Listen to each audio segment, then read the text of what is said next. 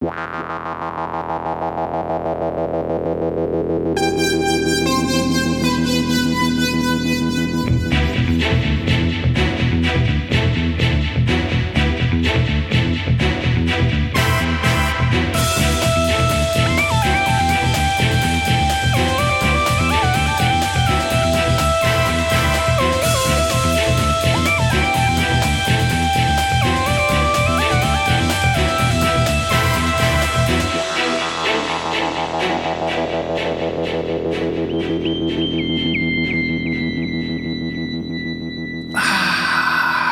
Gute Tasse Kaffee noch.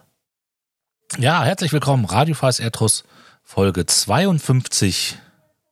War das nicht ein schönes Intro? Schöner Kompromiss. Schon, aber das, das Jahr war etwas kurz. Also es ist schön, dass du wieder ein zum Jahr gefunden hast, aber mehr Inbrunst. Mehr Begeisterung. Dafür war das Schlürfen der, Tasse, der, der Kaffeetasse. Das bringt den Ben auch auf die Palme. Aber jetzt wohin damit? So, da ist Platz. Ja, herzlich willkommen, Radio Fast Erdruss, Folge 52. Wieder mit ein bisschen Ja, ein bisschen weniger irgendwie und ein ja, was, was, was, was, was auch immer. Hier ist der Alex und bei mir ist natürlich wie immer der Etruser der Herzen. Hallo Christoph. Halli, hallo, hallöle. Hast du was? Hat deine Frau dir was in den Kaffee getan? Nee, noch nicht. Aber hier werden sie geholfen. Radiofreies Erdruss. Hier werden Sie geholfen. Ja. Ah, das können wir auch schon mal unter Titel. Ja. Das legen wir mal unter Titel ab. Und äh, wir sind auf Rückmeldungen, oder eigentlich ist nur Alex auf Rückmeldungen zu einem der vier Romane gespannt, die wir heute besprechen werden. Ach, was soll schon schiefgehen? ja, ein Fall für Captain Obvious. ja, gucken wir mal. Ähm, heute haben wir die Romane 3256 bis 3259. Vier Romane, vier Autoren, vier AutorInnen heute. Und dann gucken wir mal, was da so passiert. Vorher haben wir, nachdem wir bei der letzten Folge eine recht große, umfangreiche Lobby haben, haben wir heute eine eher kleine. Und da fange ich mal an mit einer Sache, um mich selber ein bisschen unter Druck zu setzen, sage ich jetzt mal. Oh, du, du veröffentlichst das dein, dein soll Solo-Special? Ja. Sag, ja, sag, ja, sag es, sag es. Name, Nein. name the Nein. Elephant. ja, der Elefant im Raum. Nein, ähm, die hatte Anfang des Jahres zu sehr fortgeschrittener Stunde Möglichkeit, ein kleines Gespräch live in Farbe und bunt mit dem guten Markus und dem Ben Calvin Harry zu führen. Es war eine sehr vorgerückte Stunde. Es war auch ein bisschen Alkohol im Spiel. Und da haben wir ein bisschen über den kommenden Zyklus sinniert, was da so passieren könnte und so weiter. Und das Ganze ist mit Wissen und Willen aller Beteiligten aufgenommen worden. Und ich habe es noch nicht bearbeitet. Ich versuche es ans Ende der Folge zu packen. Guckt im Zweifelsfall, also hört es entweder durch oder werft mal einen Blick in die Kapitelmarken, da ist es dann und da kann man dann hoffentlich diesen etwas, etwa, wahrscheinlich etwa zehnminütigen Mitschnitt dann hören. Das könnte eine ganz lustige Sache geworden sein. Ich, ich weiß es selber noch nicht, was bei rauskommt. Gucken wir mal. Ja. Das, das schon mal als Ankündigung für die Lobby. Christoph. Ja, äh, ja, jetzt, oh, ich bin dran. Ja, ähm, nein, doch, vielleicht, weiß ich nicht. Der Raketenheftleser hat mal wieder ein neues Video rausgebracht, wobei der momentan wohl ziemlich am Fließband produziert und auch das, veröffentlicht.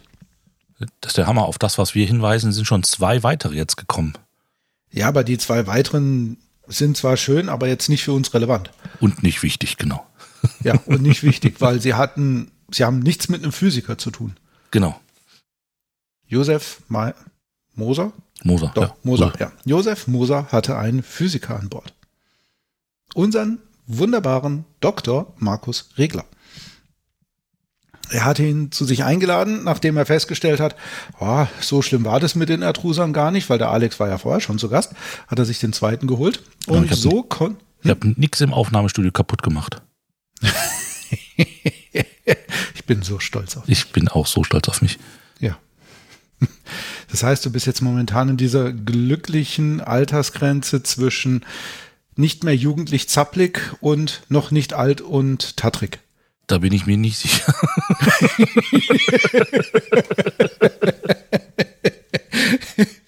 ja, du hast schon lange kein Glas Wasser mehr in die Mehrversteckdosenleiste geschüttet. Richtig, genau. Alles, alles, alles mit Schraubverschluss hier um mich herum. ja, ähm, wie gesagt, Josef Moser hatte den Physiker unseres Vertrauens zu Gast, den lieben Markus Regler. Und die zwei haben sich Stunde anderthalb ganz nett unterhalten. Hm. Geht über Perioden und auch ein bisschen über ähm, die angehende Schriftstellerkarriere unseres Markus. Ja. Das meine ich jetzt gar nicht so ironisch, wie es vielleicht klingt. das bügelst du wieder aus. Ich wollte gerade sagen, ich, ich mache einmal weiter, bevor ich mich noch weiter in die Scheiße reite, ne? Ach, die Scheiße ist für dich bereitet. da habe ich noch andere Chancen heute. Ja. Springt einfach mal ein paar Kapitel weiter. Also, was ich noch sage, Radio Fast Erdtrust Discord wird international. Wir haben, bei uns sind, also im Moment kommen da sowieso eine ganze Menge Leute dazu. Das finde ich super. Wer uns hört, herzlich willkommen. Aber da sind tatsächlich zwei englischsprachige Damen, Herren bei uns auf den Discord-Server gehopft, gehopft, gehopst. Aus Arkansas. Wir haben dann auch einen englischsprachigen Channel eingerichtet, ne, Radio Freies Erdros International. Und äh, da ist da tatsächlich die Sprache rein Englisch. Da tummeln sich die beiden recht häufig im Moment mit, ja, ne, verschiedenen Leuten, die da irgendwie sich beteiligen möchten. Das ist mir ganz lustig, weil die lesen, ich das richtig verstanden habe, gar nicht die englischsprachigen Produkte, von denen es ja gar nicht so viele gibt, sondern die lesen die Hauptserie über Google Translator, was ich mir sehr abgefahren vorstelle. Geil. Also oh, überleg, überleg, mal, wir würden. Oh, weißt du, an was mich das erinnert? Ich habe jetzt eine völlig verrückte Idee. Wir, wir nehmen ja unsere Folgen in Deutsch auf, wir mhm. transkribieren sie auf Deutsch und dann würde ich sie einfach mal durch Diebel durchjagen und auf Englisch übersetzen. Ich habe schon gesagt, irgendwie am Ende, ähm, die Frage ist wahrscheinlich, hören, Sie hören uns wahrscheinlich nicht. Möglicherweise lesen Sie irgendwann unsere Transkripte übersetzt. Es erinnert mich so an die ja, die Anfangszeit des Anime-Booms in Deutschland, als es eigentlich keine wirklichen deutschen Animes zu kaufen gab. Ich spreche jetzt hier eine Zeit von Prä, äh, Sailor Moon etc. Schon ganz Zum, weit draußen. Ja, ja, also in Deutschland, also Sailor Moon und so weiter, Captain Tsubaya oder wie das Ding hieß, das lief zwar schon auf RTL 2, aber ja, so, nee, das war wirklich so, da, da hast du die, entweder du hast die Animes auf Englisch geschaut oder du hast sie auf Japanisch geschaut mit englischen Untertiteln. Du hast die Finger weggelassen von deutschen Animes oder deutsch synchronisierten Animes, weil es zu der Zeit keinen, keine Studios gab oder keinen gab, der wirklich Geld für eine vernünftige deutsche Übersetzung in die Hand nehmen wollte. Sprich, die sind hingegangen, weil England ein recht großer Markt war, haben die Engländer natürlich oder die, äh, die, die Amerikaner haben die Animes übersetzt, synchronisiert und weil sich der deutsche Markt leicht gemacht hat, ähm, ja, haben sie dann einfach die englische Synchro auf Deutsch übersetzt. Uh. Ja, die Übersetzung von der Übersetzung, ne? Wahrscheinlich nicht genau, so gut. Die, die Übersetzung von der Übersetzung und es gab dann die ein oder andere Stilblüte. Grüße gehen raus an ähm, Akira. Da gab es dann durchaus so, uh, ja, äh, ja, den einen oder anderen Ausrutscher. Da habe ich mir neuzeitlich sagen lassen, dass zum Beispiel aber, zum Beispiel bei Pokémon, die Aussprache der Pokémons im Deutschen dem Japanischen näher ist als die Englischen. Das kann durchaus sein, das glaube ich gerne, weil so äh, ab Ende 90er wurde wirklich Geld in die Hand genommen, unter anderem auch, weil äh, Studio Ghibli immer, immer interessanter und immer besser wurde. 1997, glaube ich, Prinzessin Mononoke äh, habe ich damals im Kino gesehen. Das war schon richtig geil. Das mhm. war schon richtig, richtig großes Tennis. Zumal es zu der Zeit dann halt weit ein, ein komplett anderes, erwachseneres Publikum in großer Breite angesprochen hat, als das, was nachmittags Tele 5 Kabel 1 lief. Mhm. In dem Zusammenhang, weil wir, wir wollen ja jetzt hier nicht Animes besprechen, verweise ich einfach mal auf dein Gespräch mit dem guten Michael beim Ja. langweiligen Erwachsenendasein. Da habt ihr ja ausführlich auch Übersetzungen, auch über Übersetzungen geredet, ne? Genau. Und ich freue mich wie Sau auf den April. Haha. The Godfather of Tentacle Anime kommt in einer deutschen Übersetzung raus. Ja. Ich bin begeistert. Ja, das glaube ich. das ist für Kenner. Ja, ja. Also insofern, hört gerne mal in die Folge rein. Von Micha und vom Christoph da. Das war, äh, Ja. ich sag mal so, auch für Nicht-Anime-Fans wie mich äh, durchaus informativ. Die zwei Jungs in der Umkleidekabine, Genau. ja. Auch wenn ich hier die Folge, ich habe sie im Auto gehört und auf Order meiner Frau mussten wir die Folge irgendwann abbrechen. Ich habe sie dann allein fertig gehört. Ja, also die besprochenen Filme sind jetzt nicht unbedingt FSK 12. Nee, ich glaube, das glaube Nee, nee. ich, das, das glaube ich auch. Okay, äh, kommen wir doch mal auf den Bogen zurück. Also, ja, Sie können, die- also die beiden, wenn ich das richtig verstanden habe, die sind sich schon bewusst, dass sie hier keine perfekten Übersetzungen lesen und die würden auch ähm, die Produkte durchaus kaufen, wenn sie zur Verfügung stünden, was sie aus vollkommen akzeptablen Gründen nicht tun, weil es einfach keinen englischsprachigen Markt in akzeptabler Größe gibt. So, Hm. Wobei Neo, Neo wird ja, da weiß ich aber, habe ich auch keine Ahnung. Da müsste man mal irgendwie Frick mal irgendwann mal fragen, den Klaus Frick. Ja, Zahlen wird er nicht sagen, aber ob es sich lohnt oder nicht. Ich, ich wünsche es Perioden, aber ich, ich, ich könnte es nicht sagen. das ist ja jetzt frisch Band 17 von Perry Roden Neo rausgekommen. Im Jane Novel Club. Ja, ich muss gestehen, ich habe da keinen Überblick. Aber ich fände es cool, wenn es da ja sein Teil zuträglich ist. Ich habe da auch schon mal ein Cover im Discord durchrauschen sehen. Also insofern kann gut sein, dass die das auch lesen. Ich finde auf jeden Fall irgendwie, dass irgendwie, dass man sich so damit beschäftigen kann, auch wenn es außerhalb der Sprache ist. Obwohl, da haben wir natürlich auch Grüße gehen raus, unseren guten Dio, der das ganze Jahr auch ähm, verfolgt, noch nicht mal ähm, mit Englischkenntnissen, ne? Oder Mhm. Englisch kann er? Hm, Gla- Wir hatten ja schon mal, irgendwie, glaube ich, Er hat auf jeden Fall Google. ja, und übersetzt da auch massig rum. Der ist ja noch ganz schwer bei der, in der brasilianischen Szene drin. Ja. Aber ich meine, ich meine, der würde noch nicht mal Englisch sprechen. Hm. Und äh, dann trotzdem irgendwie Periron verfolgen. Also auch. Ähm, der hat uns ja damals ähm, bei FÜD gefunden und äh, quasi ans Licht der Öffentlichkeit gezerrt. Ähm, also auch irgendwie eine. Ich finde schon irgendwie faszinierend, wie man sich auch im Ausland irgendwie mit Periroden beschäftigen kann. Finde ich super cool. Ja.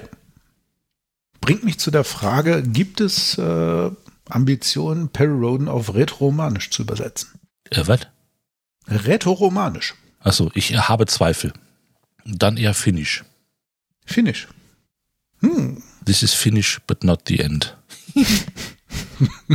Bedummt. Ja, Kaukasisch hatten wir ja schon, wenn ich da an die Das war der falsche. Da. Kaukasisch hatten wir ja schon, wenn ich da an die Namen der Protagonisten im Mythos-Zyklus denke. Das waren die Kairaner, ne? Ja. Apropos Zyklus. Wollen wir mal starten? Jo. Oder Bring was, bring was hinter uns, Bring was damit hinter ich uns. hier endlich den richtig guten Wein aufmachen kann für die Bände 3 und 4, die uns heute bevorstehen. Also zumindest von meiner Seite. Da freue ich mich schon auf einen Riesling von Peter Maurer. Hm. ich, dann genieße ich noch meine Tasse ähm, für die Romane 1 und 2. Mach das. Ich spüre Dissens auf uns zukommen. Und wir beginnen. Merke, glaube ich, nur, dass du nicht meiner Meinung bist. Mal wieder. Das ist schlimm genug, dass du nicht äh, verstehst, was einen guten Roman ausmacht. Ja, Ich stehe dazu. Still. Fangen wir mal so an. Erinnere dich jetzt gefälligst an das, was ich jetzt sagen werde. Band 3256, das Katakrone Portal von Michel Stern. Perironen, Athanas Lato, Porquanda und die Sorgorin äh, Varseich machen rüber ins fremde Universum. Die sind ja da auf dem Mond im Sorgoren-System gelandet und mit dem ins andere Universum durchgeswitcht. Gerade für Varseich wird das seltsam. Sie erinnert sich immer mehr an Dinge aus der Zukunft. Und es wird bald klar, dass das einfach mit dem Zeitverlauf hier nicht so ganz ist wie gewohnt. Äh, sie stoßen auf eine goldene Stadt und die hier wohnenden Atashia. Sie sind nicht ohne. Es handelt sich bei ihnen um Erinnerungsvampire, sag ich jetzt mal. Nur mit Mühe können, sich, können sie sich gegen die zur Wehr setzen und erst die Atashia Shikri, Shikiri stellt sich auf ihre Seite und ist bereit, ihnen zu helfen. Einerseits hilft sie ihnen, andererseits müssen sie auch erstmal, nachdem sie sich in Sicherheit gebracht haben, auf die Jagd nach ihrer äh, Raumgondel machen, die Mein Geist, mein Stern.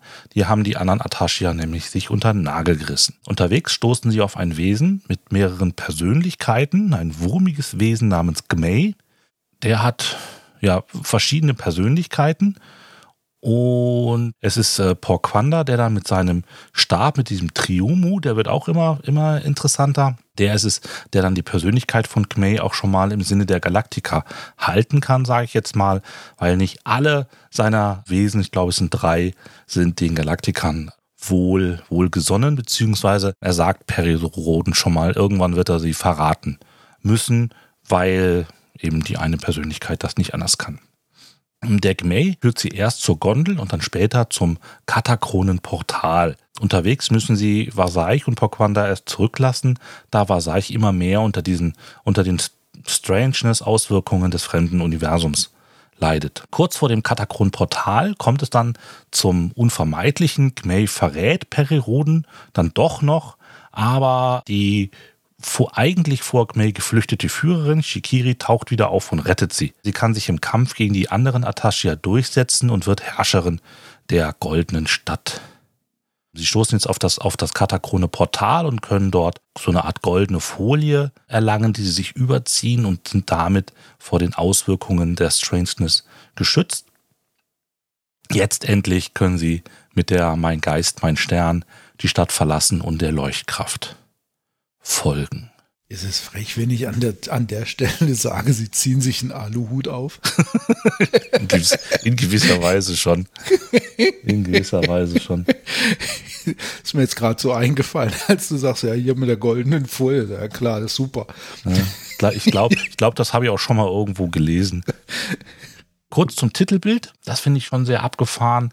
Das ist ein schönes Beispiel. Ich wüsste jetzt nicht, also ich habe mir die, würde mir die Stadt schon irgendwie anders vorgestellt haben, vor allem weil sie jetzt nicht so geschildert wird, aber das, ich finde, das gibt schon mal schön eben diese, ja, so eine düster, ich habe diese ganze Atmosphäre irgendwie nicht, nicht düster, aber dunkel beleuchtet irgendwie so vorgestellt. Also ich habe irgendwie, das, das war für mich, der Roman war für mich nicht hell, so von, von den Bildern, die ich dazu im Kopf hatte. Fangen wir an mit, mit Gmei der war so ein bisschen das Zentrum, finde ich, des Romans. Ein sehr abgefahrener Charakter. Er hat richtig Spaß gemacht, eben mit diesen, diesen äh, multiplen Persönlichkeiten.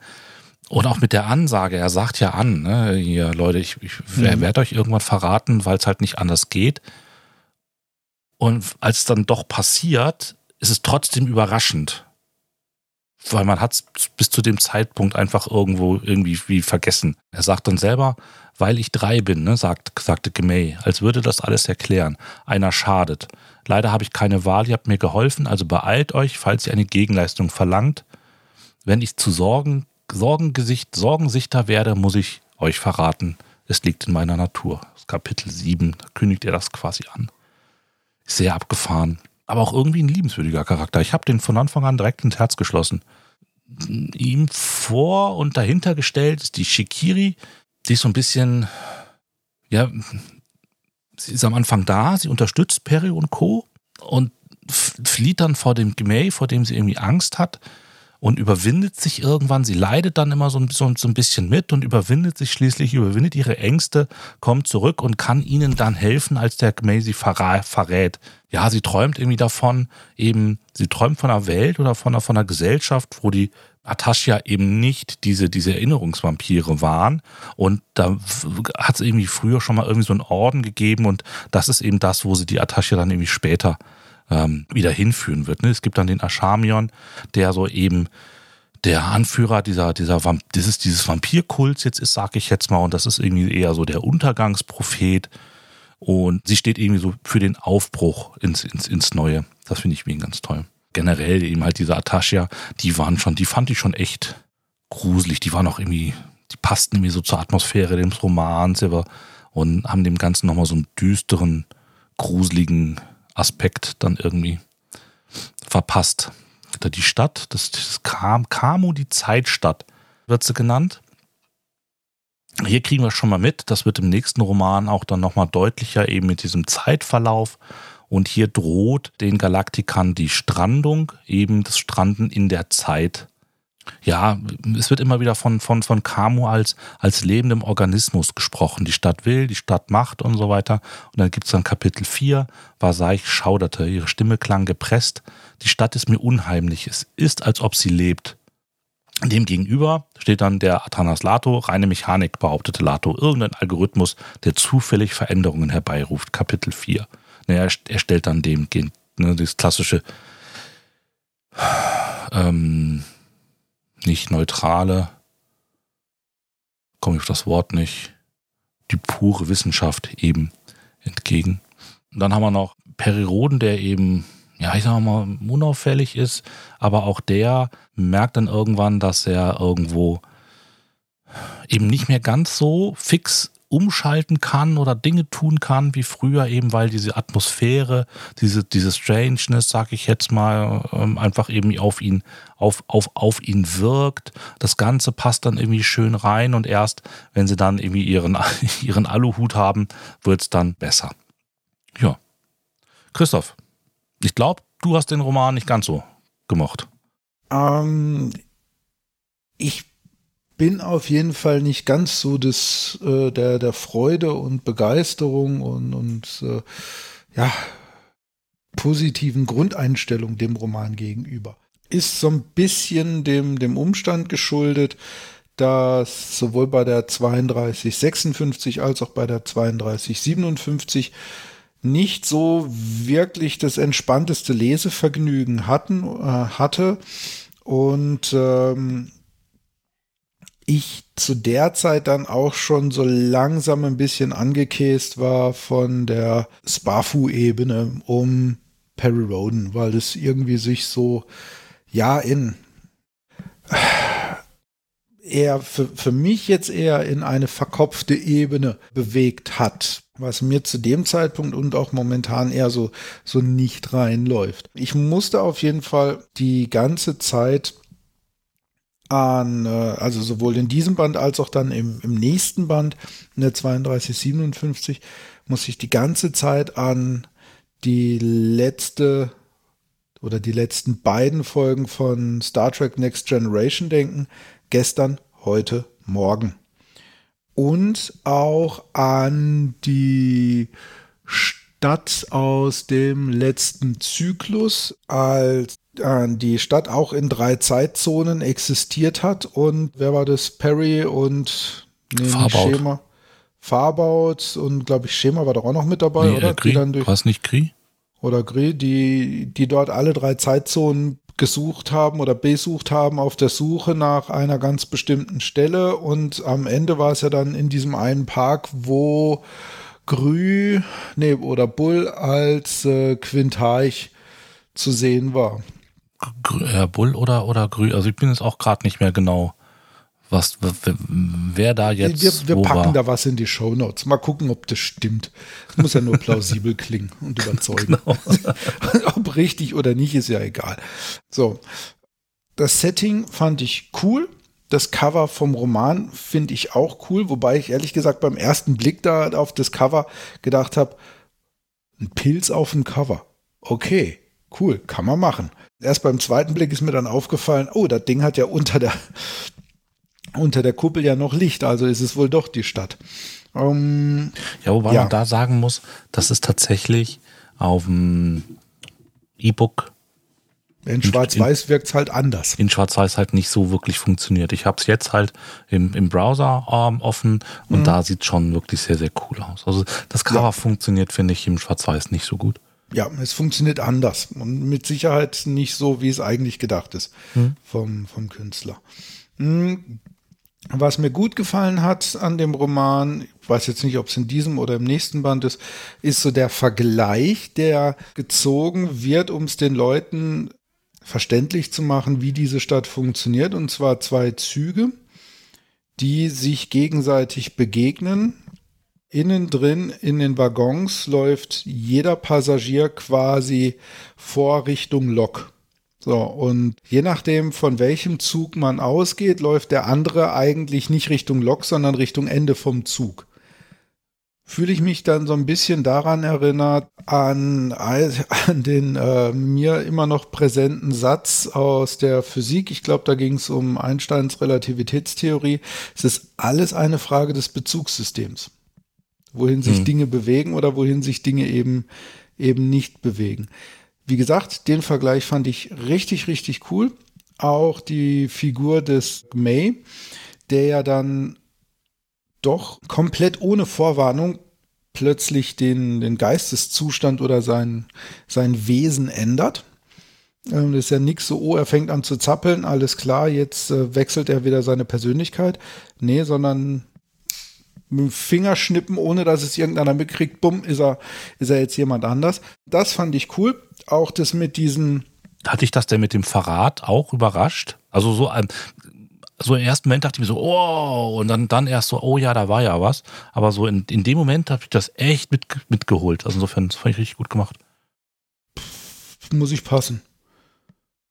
Habe ich jetzt mehr. keine, ne, da habe ich jetzt kein, kein Erlebnisbericht mhm. so in dem Sinne oder kein, kein Erleben mehr, mehr präsent. Die Artaisch, die Gehirnvampire oder die Erinnerungsjunkies, die waren cool, wobei sie mir am Anfang so ein bisschen auf den Sack ging. Shikiri, schwierig. Welche mir hier an der Stelle angefangen hat, auf die Nüsse zu gehen, war Waseisch mit ihrem, ja, ich erinnere mich an, an etwas, das ich in der Zukunft erlebt haben werden würde, könnte.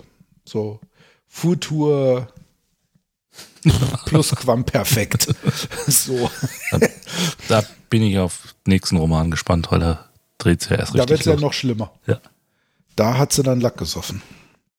Ja, also dieses, was mir irgendwann so ein bisschen auf den Zeiger ging, war so die, die Rennerei nach dem, äh, nach der Gondel. Die Idee, die Idee irgendwo fand ich cool, wie sie, wie sie versteckt wird oder dass sie halt nicht so ohne weiteres zu finden ist, aber ja, es war, also der, der Roman an sich ist schön geschrieben, alles, aber es war nie für mich nicht die passende Zeit, um ihn zu lesen und um eine ähnliche Meinung davon zu haben wie du. Ja, ich sage mal so, ich kann das schon verstehen. Für den Roman muss man eine gewisse Ruhe haben, weil es natürlich dann auch irgendwie, ich möchte es mal mit verschiedenen, wir hatten schon so mit Pararealitäten und so weiter schon ganz andere Dinge gehabt. Und ja, da, definitiv. Dafür fand ich die Konstruktion eigentlich ähm, sehr funktionierend. Aber ich kann natürlich verstehen. Es war überschaubar, wenn ich da an die, an die Leuchtkraft-Romane äh, aus dem letzten Zyklus denke. Äh, so jeder Raum ist irgendwie eine andere, eine andere Realität und äh, oh. Da, dafür ging es. Ne? Ja, dafür ist es echt harmlos. Mhm. Ja, ich sag mal so, ähm, noch geht's auch mit diesen Erinnerungen. Das war ja auch noch nicht so ganz klar, was da jetzt genau passiert. Ich finde es eigentlich ganz cool so von der Konstruktion her. Das baut sich jetzt über diese Romane immer schön auf. Das hat man in den letzten Romanen deutete sich das ja schon so ein bisschen an. Und ähm, so jetzt merken wir, dass, dass da ist was irgendwie was dran und im nächsten Roman wird es ja dann irgendwie dann deutlicher. Also es wird irgendwie schön über diese Romane aufgebaut. Das fand ich eben sehr cool, eben an dieser Gesamtkonstruktion. Ja, also steuert alles auf die, die letzten beiden Romane jetzt in, in der Sparfu-Ebene zu. Hm, Definitiv. Genau. Das ist der, der Klimax. Es ist jetzt nicht so, ah, vorher war irgendwas und das ist jetzt so der, ja, der Abspann. Nee, es steuert schon darauf zu, ja. Ja, ja, ich muss gestehen, ich habe mich da einfach mittreiben lassen, mit einfangen lassen, hatte dann auch die, die Ruhe im Moment dafür und habe mich da einfach einfangen lassen. Und deswegen hat mir das irgendwie sehr, sehr gut gefallen. Ich habe noch ein schönes Zitat, was ich auch sehr amüsant fand, von Athanas Lato äh, aus Kapitel 13, wo Perry mal irgendwie alleine kurz irgendwie ist und dann, weil Athanas irgendwo auf, äh, weiß ich jetzt nicht mehr genau, was aufpassen muss. Athanas Lato griff sich an den Kopf und schaute zu ihm auf. Perry, wo warst du so lang? Muss ich alle Primzahlen bis 99.991 aufzählen, ehe du dich an mich erinnerst? Da ist Athanas und seine Primzahlen wieder mit denen hat er ja quasi schon ziemlich schnell begonnen in Kapitel 3. Vielleicht bevorzugen sie Primzahlen und machen uns deshalb zu fünf. Er schüttelte den Kopf. Nein, vergesst es. Ich schließe von mir auf andere. ja. ja, Thanos Lato hat so seine, seine, er wird hier und im nächsten Roman so ein bisschen wieder zum Lust, Er wird lustigen, menschlicher. Ja, weiß, nee, finde ich jetzt gar nicht. Ich, ich finde, er wird ähm, eher so zum, zum lustigen Wissenschaftler. Lustig aber nicht, weil er Witze reißt, sondern eben, weil er solche Sachen, so ein paar skurrile Sachen macht. Also menschlicher fand ich ihn jetzt nicht. Da fand ich ihn eher, was wenn er wirklich in den Außeneinsatz geht und da Dinge tut oder sich verliebt oder so, da wird er menschlich. Ich fand es jetzt hier tatsächlich eher zum kalten, ja nicht kalt, zum schnöden, schnöden. Weiß, mir fällt mir, mir fällt gerade das Richtige, das habe ich eben schon gesucht. Mal gucken, ob es mir noch einfällt. Nicht, nicht ein. Ja, aber ansonsten habe ich, glaube ich. Hast du noch was? Irgendwie eine Stelle noch? Nö. Nö. Dann, wie gesagt, werten wir. Mir hat das sehr gut gefallen. Daumen hoch. Neutral. Alles klar. Machen wir weiter. Band 3257. Die Welt der goldenen Wolken von Leo Lukas. Ähm, wir haben den Mond verlassen und Periroden steuert die Mein Geist, mein Stern auf den Planeten Kaldorom, dem Pendant zum Planeten Sogorenland, weil wir haben ja nicht den Ort, sondern nur das Universum verlassen. Hier hat Varsaich äh, viele Erinnerungen an ihre Zukunft, unter anderem an ihre Tochter Penteste, die sie dann irgendwann später mal haben wird. Die Landung auf dem Planeten erweist sich als schwierig und so legt man zunächst eine Bruchlandung hin. Sie treffen auf die Spezies der Laomal, die, wie soll ich es beschreiben, wie breit gezogene Hs aussehen, also die Buchstaben H, mit Augen in der Mitte und irgendwie Arme oben, Beine unten und ja, kommen wir gleich nochmal zu. Ähm, sie verehren eine, eine Wesensheit namens ähm, Musahiharasum, aka Musagai. Als Periroden das erfährt, will er natürlich sofort sich auf die Reise machen zu einem Ort, der oh Wunder, natürlich im Gebirge liegt. Ne, sind ja zu Musagai noch nie irgendwie normal hingegangen. Unterwegs kommt es zur sogenannten Kontraflexion. Die Laumal drehen sich um, und zwar wortwörtlich, die springen also quasi von oben nach unten, sprechen ihre Namen auf einmal andersrum aus und auch die Persönlichkeit ändert sich. Und so wird aus der sensiblen Flika die deutlich härtere und profitorientiertere Akilf. Nichtsdestotrotz kommt man mit denen immer noch ganz gut aus. Aber da die Mein Geist, mein Stern immer noch im Sumpf feststeckt, muss man also zu Fuß zu Musagai ins Hochgebirge. Der Aufstieg ist nicht nur wegen der Einheimischen mühsam. Je näher man sich Musagais hiesiger Variante, sage ich jetzt mal, nähert, desto schlechter funktioniert die Technik. Als Statthalterin der Kosmokratin erscheint die Myrin, Myrin, ich kann das immer noch nicht aussprechen, Myriniade Wuchum, da kennen wir ja mittlerweile schon zwei von, die Sachverwalterin, sagen wir mal in Anführungszeichen, von Musa Gai. Perry verlangt nach der Kosmokratin, kann aber nur, Anführungszeichen, mit Penteste sprechen, der zukünftigen Tochter Varsaichs, die hier die Kommunikation, das sagen wir mal, das Kommunikationsmedium zu Musa Gai ist. Sie kann ein paar Informationen geben, und zwar vermutlich ist Sus Gost hier in Sparfu, aber der Katakron-Zone entstanden. Und äh, die Kosmokraten sehen in dieser Perforation Sparfus durchaus eine Gefahr und würden diese gerne äh, beseitigen. Mehr gibt es leider nicht zu erfahren, denn einer der anwesenden Laumal enttarnt sich oder stellt sich als Svekta heraus, die wir ja schon von Feneric kennen. Dieser kann zwar besiegt werden, aber Perry und Co. müssen jetzt von der Sachverwalterin, werden also quasi hinaus komplementiert, nur Varseich darf bei ihrer äh, Tochter bleiben. Immerhin erfahren Sie, dass das, S-Fragment sich entweder auf der Leuchtkraft oder auf der Tizmendia befindet und die Koordinaten der Schiffe bekommen Sie auch noch. Mittels Kosmokratentechnik werden Sie werden Perilato und Porquanda auf die Mein Geist, mein Stern transportiert, mit der sie dann den Planeten verlassen können. Ja, was sage ich zum Roman? Ich habe irgendwo einen Kommentar von Leo Lukas gefunden dazu. Er hat geschrieben, also zu den beiden Romanen, hat geschrieben, Leute, liebe Leute, es ist ein anderes Universum und nicht die Tanke um die, um die Ecke.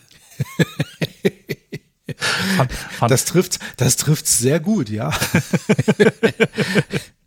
ich bin momentan Team Tanke um die Ecke. Also insofern, also das, das, das, ja, das ist halt irgendwie schon, glaube, das trifft das auch so, so, so, so ganz gut, dass man, dass man einfach Dinge hier nicht so hinterfragen nicht darf, muss, kann, braucht. Man muss einfach gewisse Dinge einfach mal geschehen lassen. Wir haben ein bisschen ab und zu einen Datendrop, ne, wo ich schon das Gefühl habe, jetzt das ist jetzt nicht eins zu eins aus dem Expo kopiert, aber hätte man schöner sagen können. Und eines meiner absoluten Highlights inhaltlicher Form war, dass Perry sich irgendwann mal dazu äußert, in, in, und wenn es nur in Gedanken ist, und zwar zu Porquanda beziehungsweise zu seinem Stab, dass das ja auch ein Schläfer sein könnte. Man mhm. muss ja mhm. überlegen, der kommt ja von der Tizmendia, soll aber ihnen die ganze Zeit helfen. Das Ding muss irgendwann nochmal mit diesem Stab, geht das nochmal ganz gefährlich nach hinten los. Dann hol kurz einen Christoph nochmal an Bord. Was sagst du zum Cover? Ich fand das. Es sind Tentakel drauf, ich begrüße das. Ja, wollte gerade sagen, ne? sehr, sehr ja. tentakelig, Cthulhu-esk. Nee, Cthulhu hat keine Saugnäpfe. Ja, Tentakel sind irgendwo Tentakel. Äh, Auch dafür werde ich wieder Schimpfe kassieren, aber. Ja, also per Definition, Tentakel ist Tentakel, ja, aber mit Cthulhu haben jetzt Saugnäpfe an Tentakeln relativ wenig zu tun. Also, glaube ich zumindest. Ich bin da jetzt aber auch nicht so firm ich, drin. Ich auch nicht. Aber Micha, hilf mir. Also, könnt ihr uns wir gerne. Sollten, wir sollten uns nochmal über diese Filme unterhalten und dort äh, definieren, was Tentakel zu sein haben, scheinen, müssen. Schreibt uns gerne auf dem Discord oder in die, in die Kommentare im Blog. Haben Cthulhu Tentakel Sauknäpfe? da können wir eine philosophisch, eine literaturwissenschaftlich-philosophische Diskussion anstoßen. Ja, überleg mal, die Dinger hätten wirklich Saugnäpfe, die würden ja an allem kleben bleiben. Ja, aber wenn du auf einem Cthulhu-Level bist, dann interessiert dich auch nicht, wenn da mal so ein Terraner bei dir am Tentakel hängen bleibt. Das stört dich dann auch jetzt nicht so. Ja, aber wenn du jetzt Cthulhu bist und du hast jetzt, was weiß ich, du hast ein Hemd an, du bleibst doch die ganze Zeit, bleibst du damit. Das ist doch blöd. Ja, aber pass auf, das ist aber, pass mal, wenn du Cthulhu wärst, so, und da hast du jetzt hier so einen Perioden rumstehen und der bleibt an so einem ja. Saugknopf kleben. Das ist doch nicht mehr als so ein bisschen Haps. Dreck, und, Dreck unterm Fingernagel. Also Dreck unterm Fingernagel. Okay. Der stört nicht. Das lebt sich schon irgendwann weg. Das geht schon irgendwann wieder. Das fiebert okay. sich schon irgendwo aus. Apropos Periroden. äh, Periroden ist in seinem Element äh, nicht nur von weit weg von daheim, sondern jetzt auch noch transuniversal macht sich irgendwann durchaus Gedanken über die Zeit, weil er natürlich irgendwie nicht weiß, wissen wir natürlich auch nicht, wie die Zeitabläufe jetzt sind. Geht's langsam, geht's schneller, geht's normal? Ja. Und, und muss wieder in die Berge. Das, äh, gut, beim letzten Mal hatten wir eine Insel beim Imagonon. Aber mhm. auch da muss man irgendwie hin. Aber ansonsten haben wir immer Berge. Ja. Weißt du, warum ich mich da an der Stelle erinnert gefühlt habe? Sag's mir. Asterix erobert Rom. Zeichentrickfilm. Ja, doch, die müssen als auch. Astrid, als, ja, als die ja. eine Prüfung war, geh, geh, geh, zum Orakel auf den Berg. Und er geht oben hin und dann steht da der alte Mann und preist den Weichspüler an. ja, ja, da war was. Entfer entfernt es wird auch, also ich fand schon sehr cool diese Reise dahin, die auch Schritt für Schritt immer, immer schwieriger wurde. Man hat schon das Gefühl, es wird alles schwerer, die Technik versagt, können die Siruns nicht mehr benutzen. Wir haben immer irgendwie die Laumal irgendwie im Schlepptau, die dann auch noch irgendwie pers ihre Persönlichkeit verändern. Aber was, was sagst du zu den Laumal? Also ich finde, das ist das abgefahrenste, was wir in Perioden seit langem hatten. Also und definitiv. Mit, mit auch das, ach, das war so ein, ich finde, ein liebenswürdiges lustiges Völkchen. Die habe ich von der ersten, also, also vom ersten Moment habe ich diese Charaktere echt geliebt. Auch als man noch gar nicht genau wusste, wie die aussehen. Und ich finde gerade die, die Akilf war es, glaube ich, am Anfang. Die wird ja dann, glaube ich, zur Flicker oder war es umgekehrt? Ich meine, es wäre die Akilf gewesen. So richtig sympathische Wesen. Es, es, wirkt für mich alles so ein bisschen eine relativ leere Welt. Also es sind ja irgendwie nicht so viele. Ich weiß jetzt nicht, ob es da irgendwelche großen, richtig großen Städte gab. Das wirkte alles so ein bisschen steampunkig für mich. Ähm und ich habe die richtig, richtig gefeiert. Ich fand die richtig cool.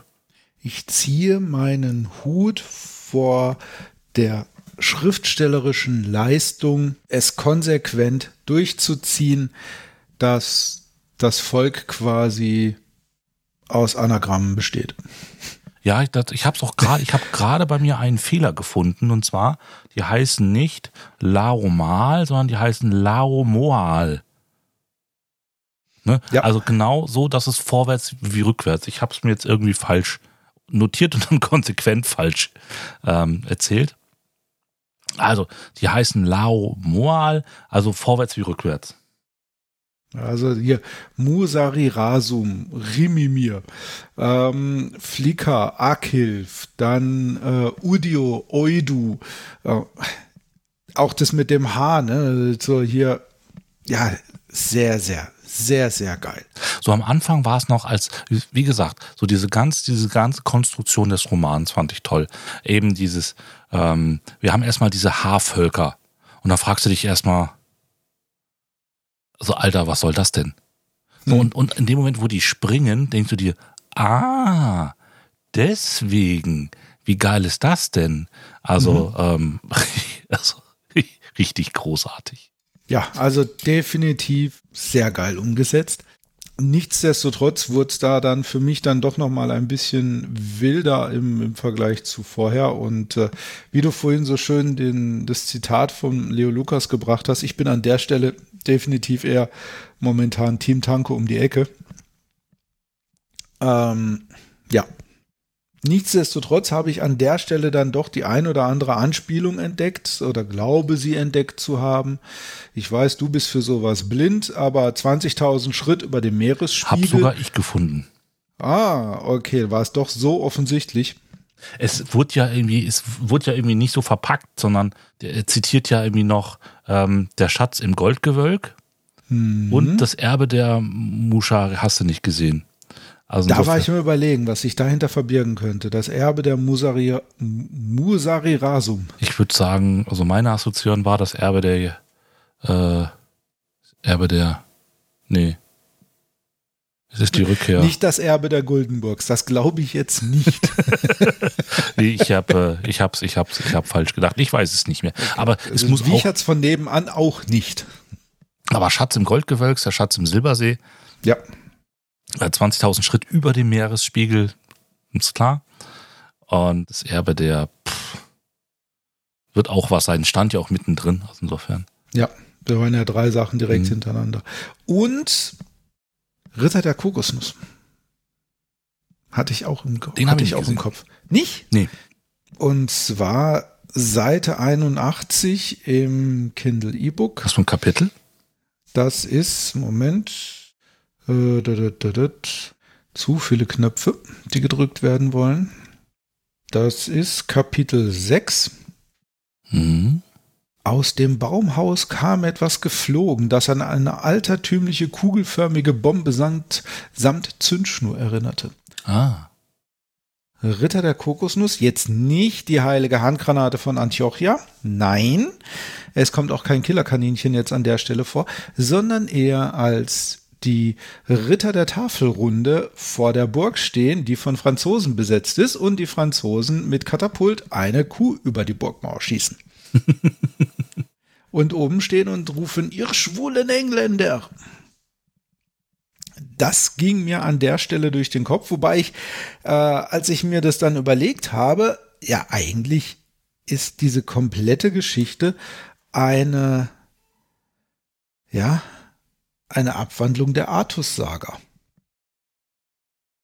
So, es zieht eine Truppe los, kämpft sich von Prüfung zu Prüfung, nur um am Ende jetzt den Heiligen Gral oder in dem Falle dann Musagai zu finden.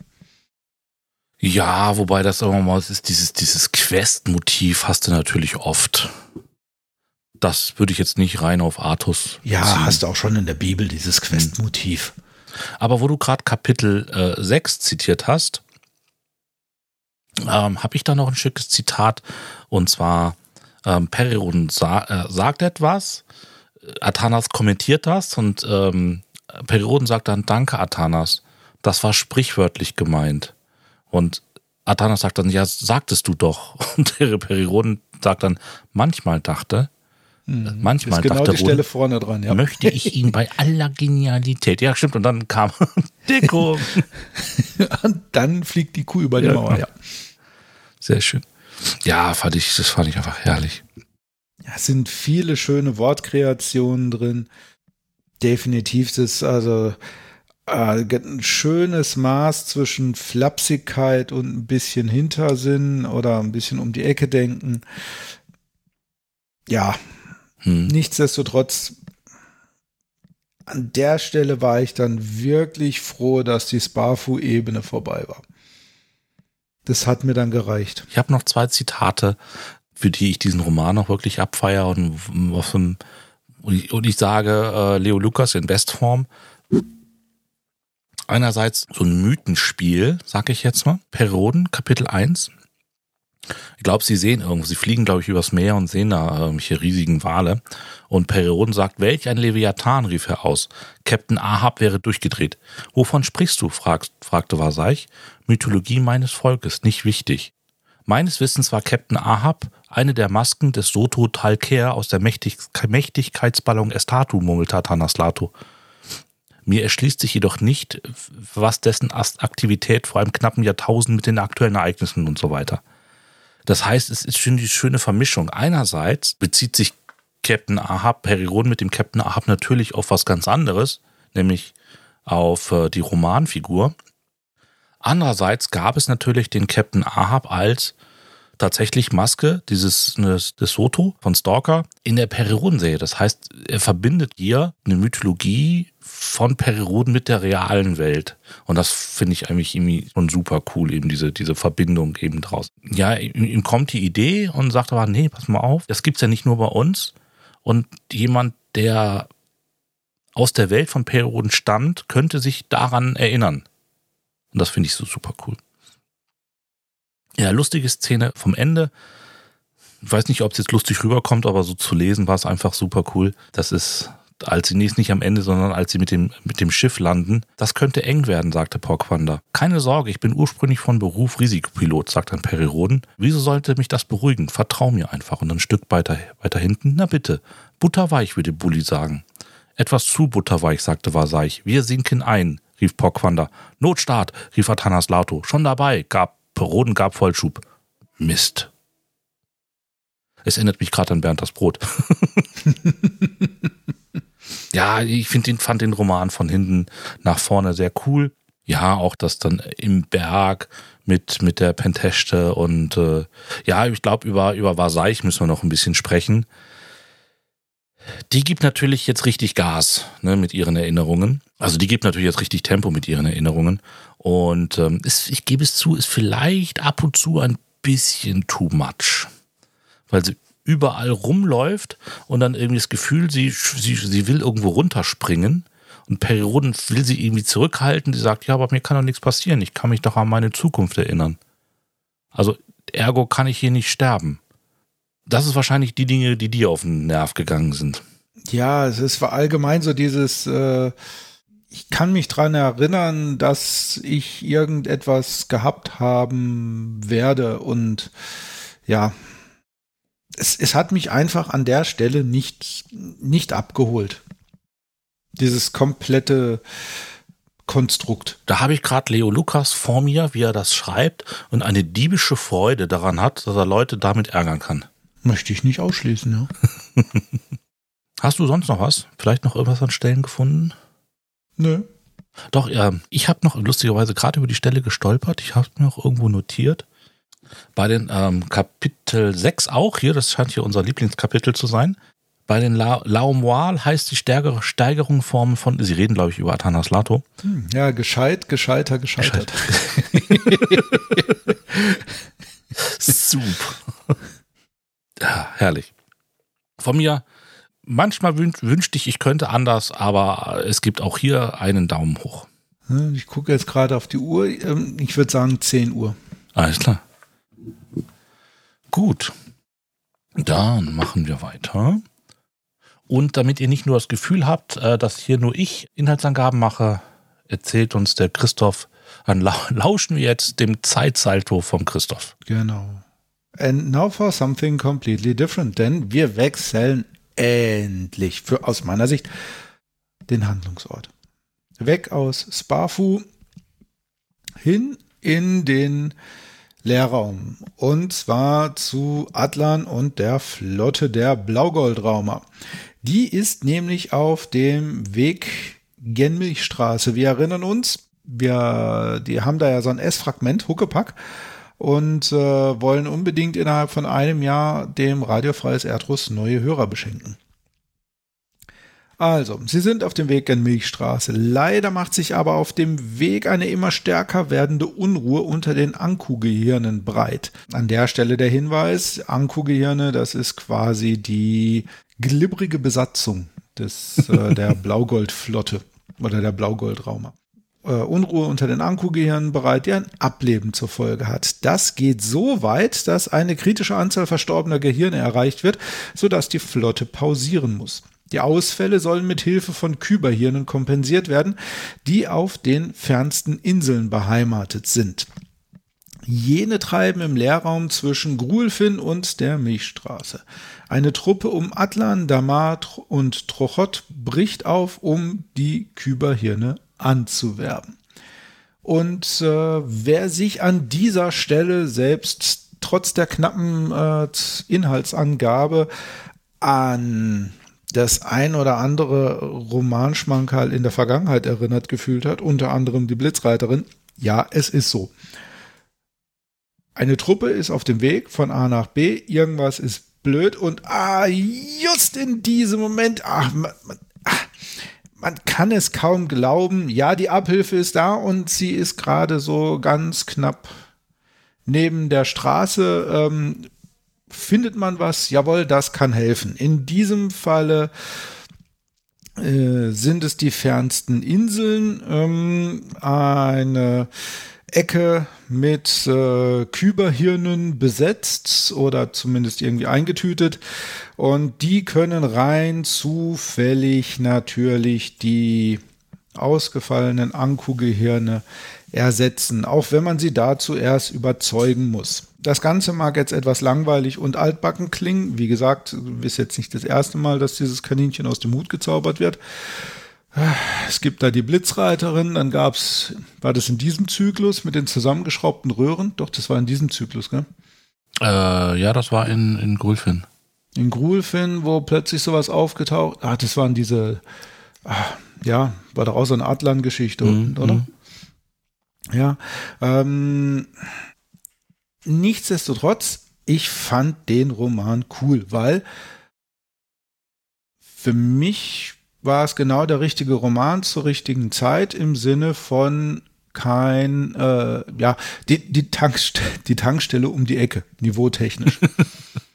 so, bodenständig, keine drei Realitäten, vier Zeitzonen und irgendeine Kosmokratin, die irgendwas will, sondern nee, einfach von A nach B läuft Kacke, A, da ist Hilfe, gut, wir gehen hin, stoßen dort auf ein paar Widrigkeiten, aber kriegen es trotzdem auf die Kette. An der einen oder anderen Stelle ein bisschen, wie ich jetzt finde, vorhersehbar, aber nichtsdestotrotz die Idee dahinter, zum einen, dass die Anku-Gehirne aus einer Stresssituation plötzlich der Reihe nach Hops gehen, fand ich cool.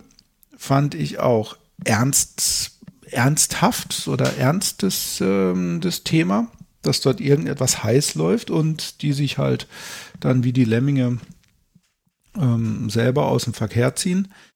Cool fand ich auch dann, wie sie versuchen, die äh, die Kyberhirne dann davon zu überzeugen, wobei dort stoßen sie natürlich auch auf äh, Widrigkeiten. Also es ist jetzt nicht so, die, dass Atlan und äh, Dama dorthin kommen und sagen, hey, wollt ihr? Oder äh, Trochot, hey, wollt ihr? Und die so, ja, woll, wir sind sofort dabei. Nein, die wollen überzeugt werden. Und äh, es gibt dann noch eine, eine, noch eine zusätzliche Gruppierung, die da auch noch ein Wörtchen mitreden will und auch ihre eigenen Ziele verfolgt. Aber es hat einfach alles in allem Spaß gemacht. Und ich habe es gerne gelesen.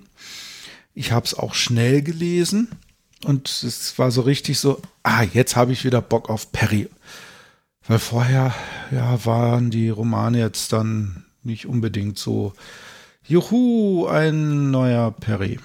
So, ein schönes Beispiel dafür war äh, da Adlan mit vor, äh, da Adlan eine, eine tragende Rolle in dem Roman spielt, natürlich sein äh, Quälgeist, also sprich sein Extrasinn. Das ist Kapitel wo sind wir hier? Äh, Kapitel 3 auf der Vorsicht Erbarmen spielt das. Seite 44 im Kindle E-Book. Diplomatie war noch nie deine Stärke, nicht wahr? meldete sich der Extrasinn. Ganz der Konteradmiral. ja, das aber dann gleich eine Seite weiter das nächste. Füg einfach eine möglichst simple Übersetzungshilfe bei. Meinetwegen Piktogramme.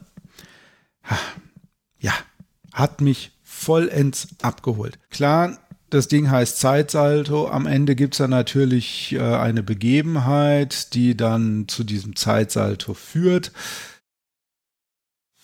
und die dem Roman den, den Namen gibt oder dem der Roman den Namen zu verdanken hat. Die Gruppe stößt auf Widrigkeiten, Trochrott durchlebt das Ganze mehrere Male, Perry äh, kriegt das mit und kann dann eingreifen.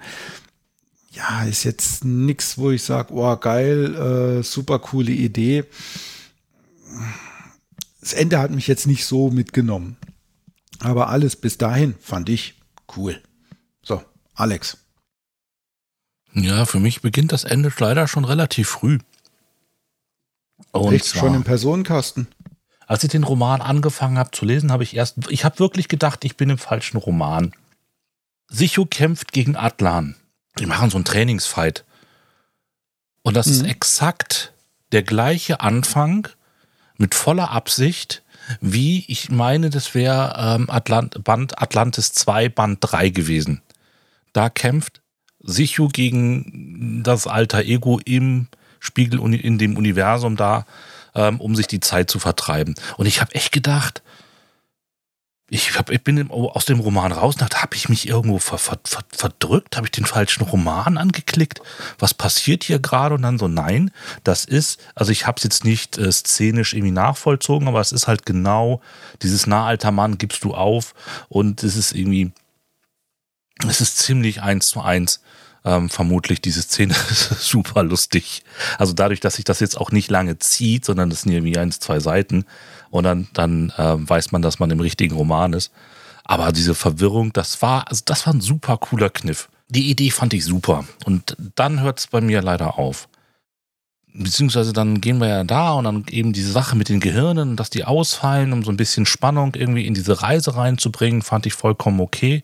Aber dann tatsächlich dieses Ding, wir haben hier eine riesige Distanz. Ich meine, diese Blaugoldraumer, die sind irre schnell, reisen im Moment, reisen diese Distanz, Gulfen, Milchstraße in etwa einem Jahr. Dann haben die einen Reifenschaden und suchen die nächste Werkstatt. Es gibt eigentlich nur auf der gesamten Strecke nur eine Werkstatt, die denen helfen kann und die ist genau da um die Ecke. Genau die Tankstelle, die sie brauchen, ist direkt um die Ecke.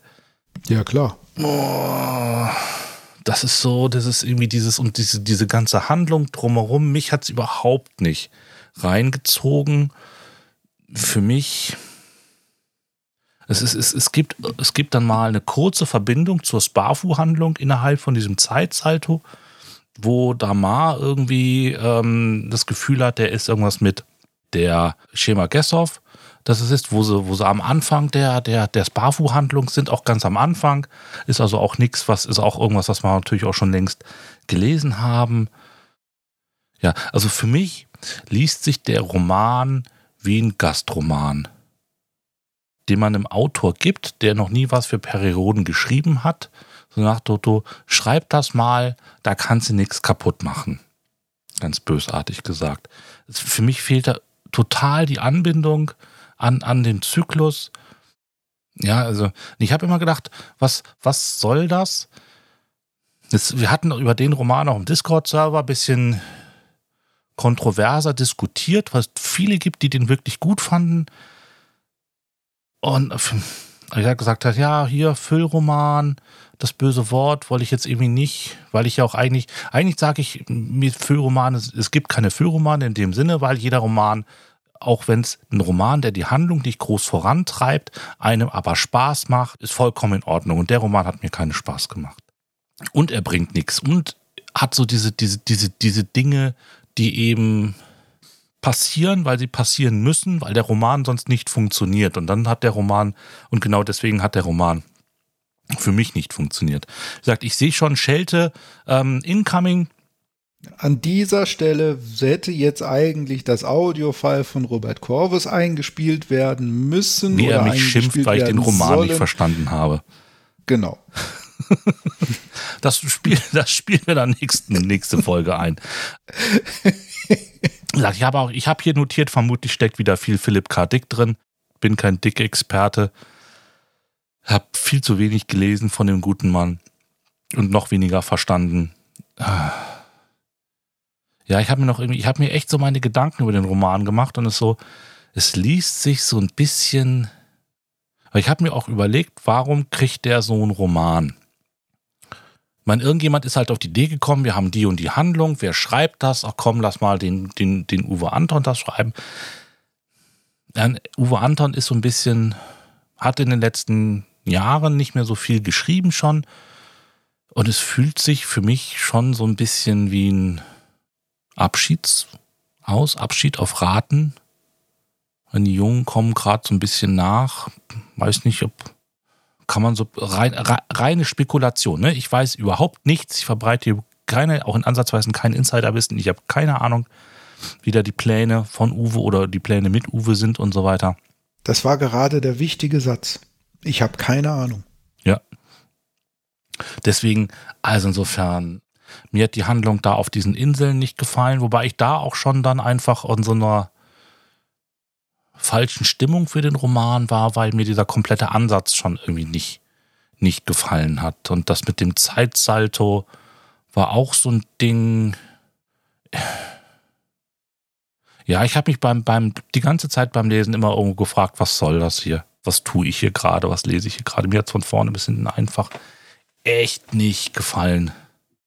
Außer so immer wieder so kleine Bonbons. Jetzt gucke ich gerade, jetzt gucke ich gerade mal nach der Stelle. Ähm, Kapitel 3, relativ am Anfang. Der ewige Optimist, also der Logiksektor. Ich stimme zu, der Logiksektor war wirklich großartig in dem Roman. Das ist also eigentlich schon fast irgendwie mein, mein Lieblingscharakter.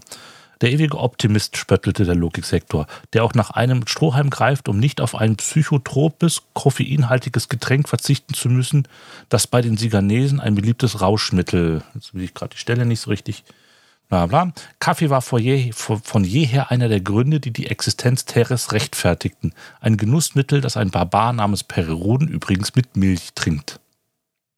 Auch das ist, kann sein, dass es aus, ähm, aus Atlantis rüber geklaut worden ist. Kommt mir auch gerade sehr bekannt vor. Nichtsdestotrotz sehr lustig. Beziehungsweise geht er noch weiter, jedem das Seine und ein Genussmensch ist Rodan ja wohl auch. Oder hat es andere Gründe, dass er einmal einen Zigarettenautomat in eine Zeitmaschine hat einbauen lassen? das weißt du genau. Steuerliche Gründe und erzieherische. Also gut, einigen wir uns auf Barbar. Das war die Sache aus dem Nullzeit-Deformator, wo es tatsächlich, ich erinnere mich nicht mehr im Detail dran, aber ich habe schon öfter drüber gelesen, einen Kippenautomat gab. Das ist lustig und das zeigt auch einfach, Uwe Anton kann's. So, und also ich habe auch keine Zweifel, dass der Roman handwerklich gut geschrieben ist. Aber mir hat er einfach echt nicht gefallen. Es tut mir leid, Uwe. Rand Ende. Ich habe fertig. Das war doch kein Rand. Nein, nicht in dem Sinne. Ich rand. Ich würde es mir nie, nie erlauben, über Uwe Anton zu ranten. Aber mir hat der Roman halt einfach nicht gefallen. Es tut mir auch ja. leid. Mir hat er gefallen. Von mir Daumen hoch. Nee. Daumen, Daumen, Daumen runter. Es tut mir leid. Es hat es einfach so, selbst lustige Stellen können es halt einfach nicht aufwiegen, dass ich das Gefühl hatte, als ich den Roman fertig hatte, dass ich gesagt habe, okay, endlich fertig, wann darf ich weiterlesen? Aber nichtsdestotrotz, das ist so ein Gefühl, dass ich gerade im Moment auch so seit Ende der 40er Bände habe, was auch eigentlich im Moment wieder mit Roman zu Roman größer wird, ist eben dieses Gefühl, wenn ich den Perry fertig habe, zu sagen, oh mein Gott, noch so lange, bis ich den nächsten kriege. Und ich würde sagen, deswegen erzählt uns der Christoph auch jetzt was über die Detektive der Uso. Über den Detektiv der Uso. Whatever. Ja, nicht whatever. Es geht da nur um einen Detektiv. Und äh, korrekterweise heißt es noch nicht mal den Detektiv, sondern einfach nur Detektiv De der Uso. Ja, Detektiv der Uso von Ben Calvin Harry, die 3259. Ja, was wird uns geboten? Die amtierende Priorätin des, der Arkonischen Räterepublik stirbt bei einem Unglück im All. Ihr Schiff kollidiert mit einem Walzenraumer der Mehandor. Casca Tolonda, Homer G. Adams sowie Monkey reisen zur Beisetzung an, um der Verstorbenen das letzte Geleit zu geben. Die Begleitumstände, die zum Tode führten, lassen aber nicht auf ein Unglück, sondern auf einen Mord schließen. Die Uso wird, da sie schon einmal vor Ort ist, unter der Hand als unabhängiger Dritter mit der Aufklärung betraut. Es schlägt die Stunde von Ram Wood. Hei, war das ein geiler Scheiß.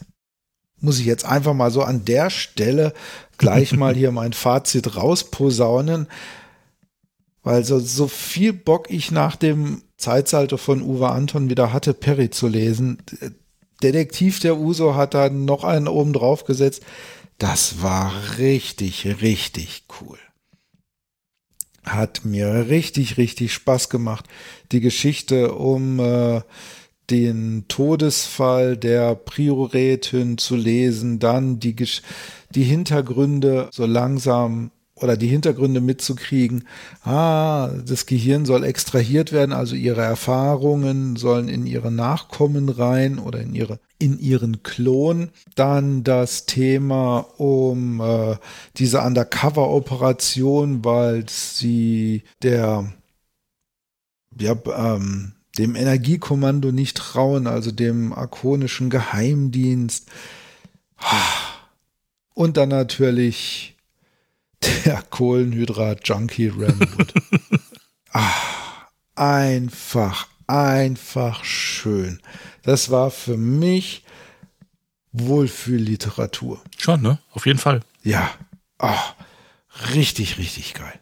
Richtig, richtig geil. Für mich definitiv eines der Highlights in, in diesem Zyklus. Bis jetzt mit so viel Liebe geschrieben, mit so viel Hintersinn, mit einem wirklich, habe ich es hier drin, sehr, sehr schön und sehr, sehr, ja, ehrlich bitter geschriebenen äh, Kapitel. Ich weiß gar nicht, welches war das. Ist. War das das erste oder das zweite? Ach, es war einfach alles schön. Alex. Ja, stimmt.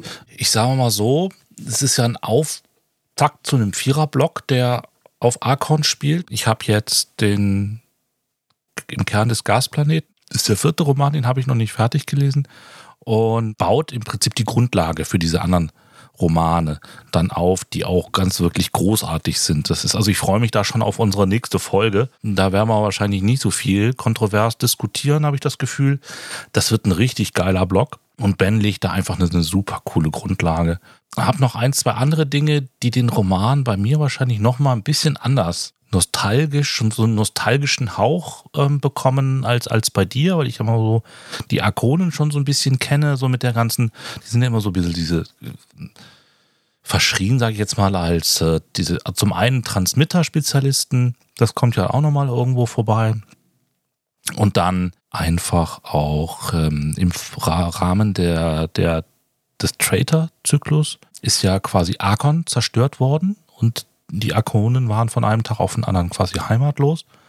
und haben sich dann auf, das weiß ich gerade nicht, den Planeten, und kurz hochscrollen, Inhaltsangaben, auf Galazin ist halt die neue Hauptwelt der Arkone das fand ich einfach auch mal cool, dass wir, dass wir da mal vorbeigehen und so ein bisschen was über die Arkonen mal wieder kennenlernen und wie sich die so verändert haben. Und ich muss über, man muss irgendwie sagen, das ist ja immerhin schon 700 Jahre Zeit, Peri, also Perirodenzeit vorbei. Jetzt müsste ich nochmal gucken, wie viel Realzeit, aber auch schon, schon, schon, schon, schon eine ganze Weile. Und ähm, ja, das ist irgendwie also eine richtig akonische Atmosphäre im Roman, der auch so ein bisschen, auch so ein bisschen was für Perinostalgiker auch ist. Weil es natürlich auch eben diese, auch so im, Blo im, im Blog, aber hier geht schon los, eben diese akonischen Intrigen und diese ganzen ja, voller akonischen Namen und Intrigen.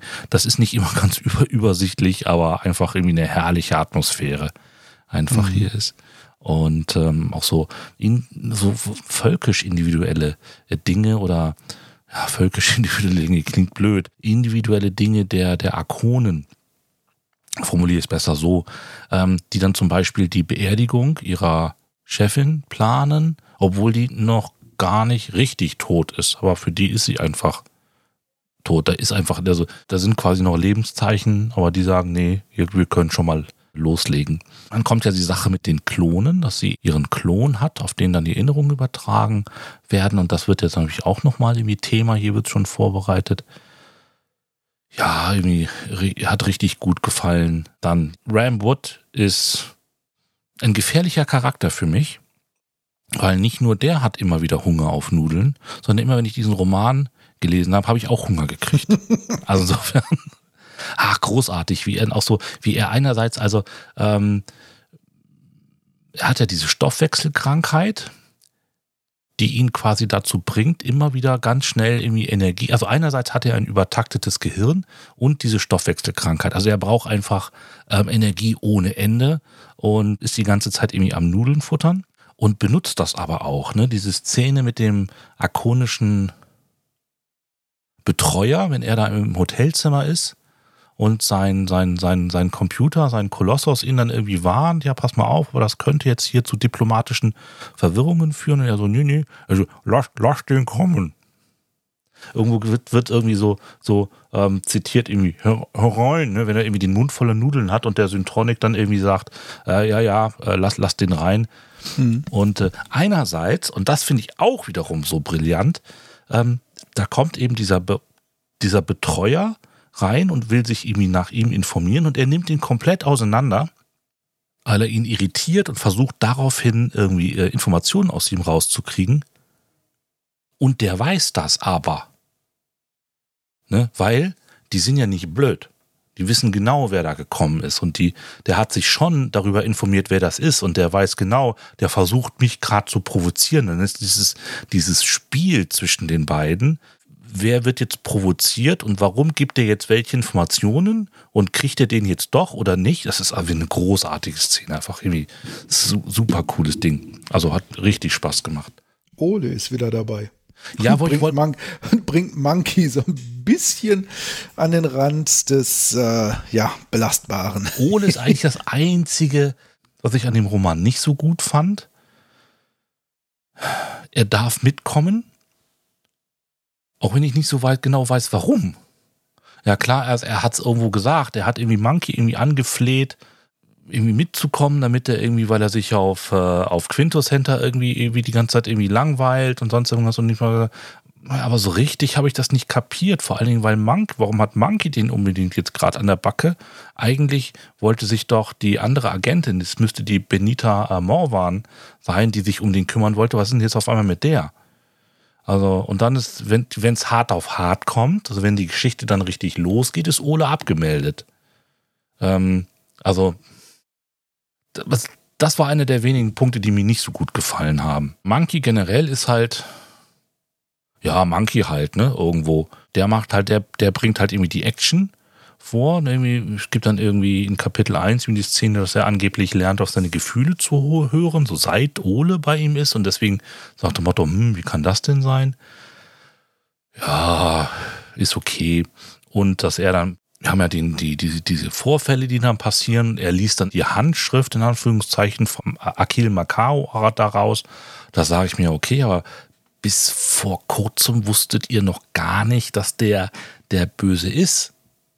Und jetzt könnt ihr da schon eine Handschrift rauslesen, so, hm, weiß nicht. Das, das, das war mir ein bisschen weit, weit hergeholt. Ja, also es, also es gibt da schon die ein oder andere dünne Stelle.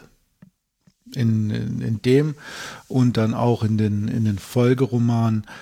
Gerade so, wenn du das sagst mit Ole, warum ist der jetzt plötzlich dabei? Ähm, es wird, glaube ich, nicht wirklich begründet, beziehungsweise das Einzige, was ich mir jetzt vorstellen kann, ist, ja, du kannst ihn halt nicht alleine lassen.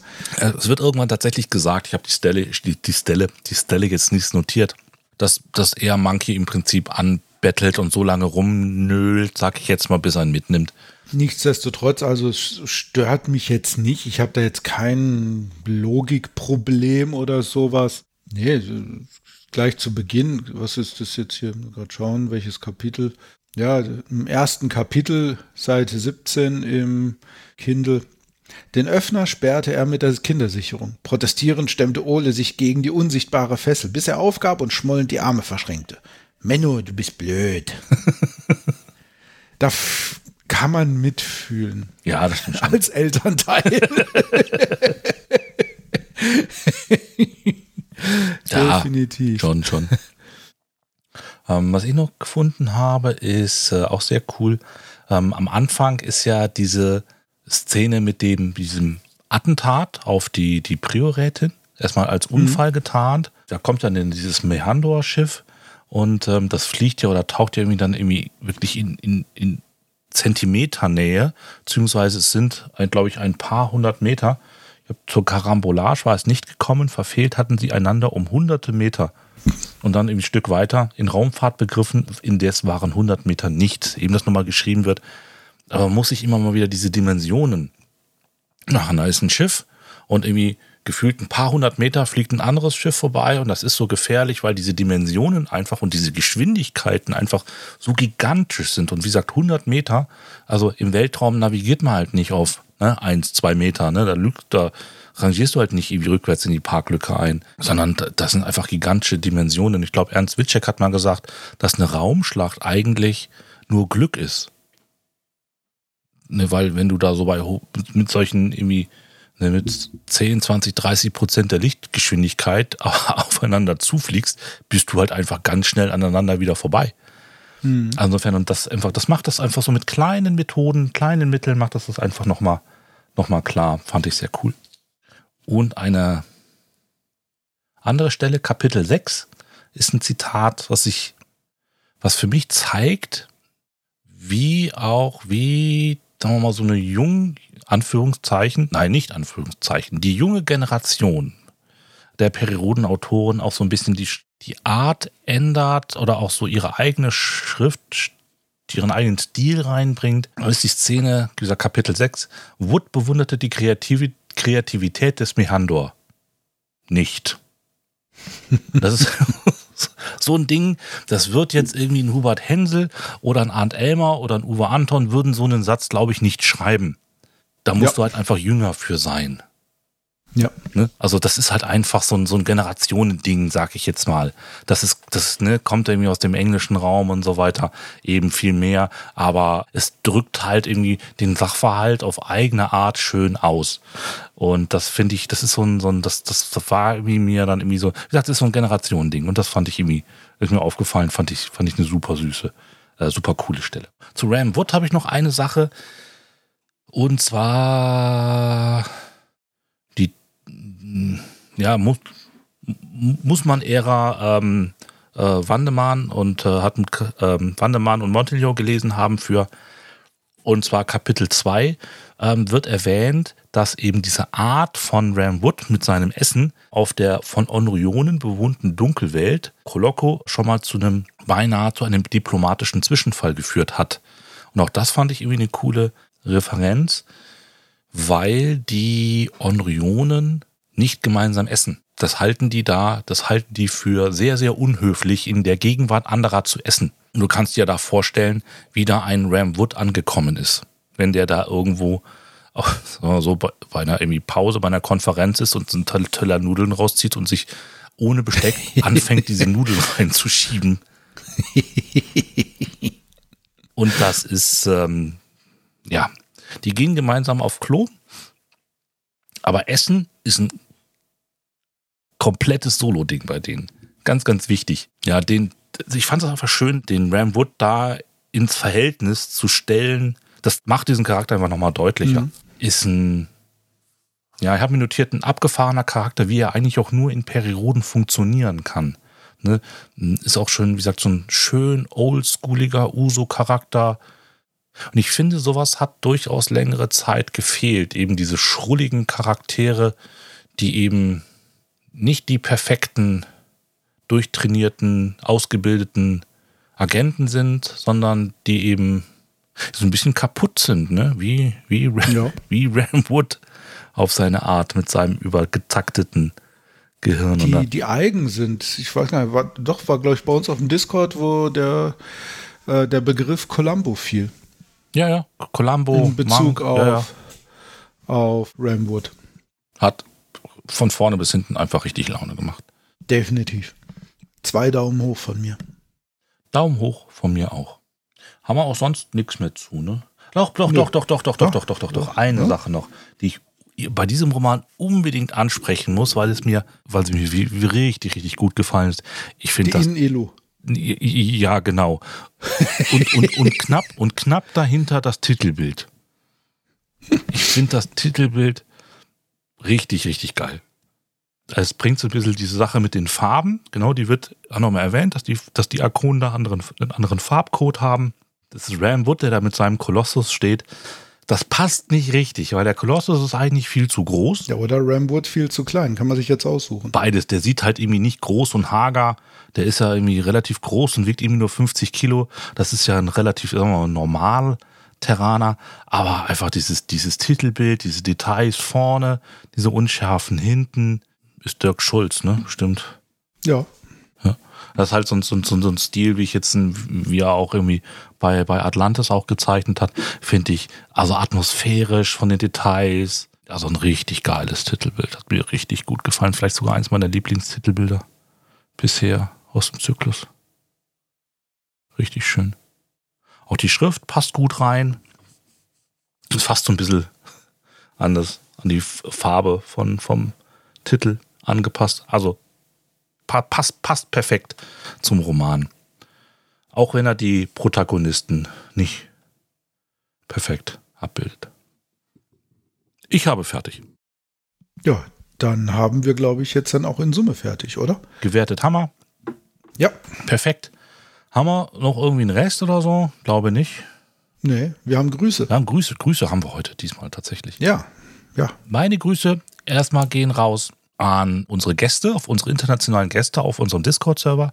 Ich habe zwar keine Ahnung, ob sie das irgendwann mal hören ähm, oder aus der, aus der Übersetzung des Transcripts lesen.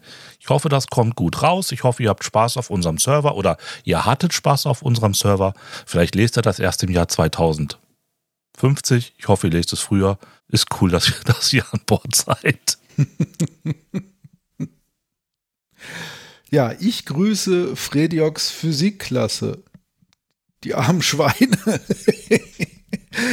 die sich mit den Gepflogenheiten in Oliver Fröhlichs kommendem Werk herumschlagen dürfen. Nee, nee war, nee, war ähm, Kai Hirt. Kai Hirt, stimmt. Kai Hirt war es, ja. Mhm. Die Wahl der Akonen.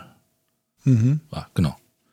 Da gibt es einen Mond, der hat ein paar Besonderheiten und äh, der gute Fredjok ist äh, Physik, ist wohl Physiklehrer und ähm, hat da anscheinend äh, gesagt, er hätte sich dazu Aufgaben für seine Klasse inspiriert genau. gefühlt. Ja. Von, von mir ausgehen Grüße an den guten Jörg aus Wiesbaden. Hoffe ich, bevor das Outro kommt, noch die, unser, unsere kleine Unterhaltung dem Ben kommt. Habt viel Spaß dabei. Und ansonsten war es das mit Radio Freies Erdrus Folge 52. Wie immer, wir sind RFE. Nieder mit den Wieder mit Arkoniden. den Arkoniden und, Und Erdrus Erdrus fällt fällt nicht. nicht. Wir reden über einen Vogel namens Pferd. Ein Vogel namens Pferd, Und den, genau. den, den, den Periodenzyklus ab Band 3300. Weil, muss man vielleicht einmal erklären, der Ben ist ja ab Band 3900 für die Exposits verantwortlich. Das ist korrekt. Das heißt, und heute wirklich weltexklusiv wird er uns erzählen, Worum es geht? Worum es geht. Ja, Und und warum deswegen, da 40 deswegen Kilometer tiefe Tunnel drin vorkommen. Genau, und ganz wichtig ist, ihr, müsst mindestens Flacherdler sein, um zu verstehen, was heute hier das passiert. stimmt nicht. Es gibt hier keine flachen Erden bei Perioden. Es gibt nur runde Erden. Also kreisförmig. Die sind natürlich Fra flach fra wie eine frag, doch Münze. mal, frag doch mal Wanderer. Münz, Ne? Münzförmig. Ein sehr flacher Zylinder quasi. Also Band 3300. Ihr wollt jetzt die Handlung wissen? genau. Okay, also ich habe mir überlegt, es ging damit los, dass Peri Rodan eines Tages mit einer Rakete in den Weltraum fliegt. Das ist doch alt. Nee, nee, nee, es ist eine neue Rakete. die, Star, die Stardust 3. Die hat ja, nein, Star, Stardust hatten wir ja schon. Die, die Space, Sternenstaub. Space Grind. Mission Sternenstaub. Space Grind, das ist das Raumschiff. Und mit dem Raumschiff fliegt er halt in den Weltraum hinein. Und dann stellt er fest, die Erde ist ja in Wirklichkeit ganz flach. Das ist ja gar keine Kugel. Und dann äh, fliegt Periodan damit zum Mond, ja. Der auch flach ist. Der, der auch flach ist. Ja. Das ist nämlich der Gag hier. Der eine- flache Mond. Eine, eine Münze, die eine andere Münze umkreist. Richtig, genau. Aber in der, in der Ebene. In der Ebene. Exakt, exakt. So. Sonst macht es ja keinen Sinn. Ja, das ist, aber das macht auch keinen Sinn, weil sonst wird man den Mond ja nicht sehen, wenn man auf der Erde drauf ist. Nee. Der Mond muss quasi so. Äh, Ja.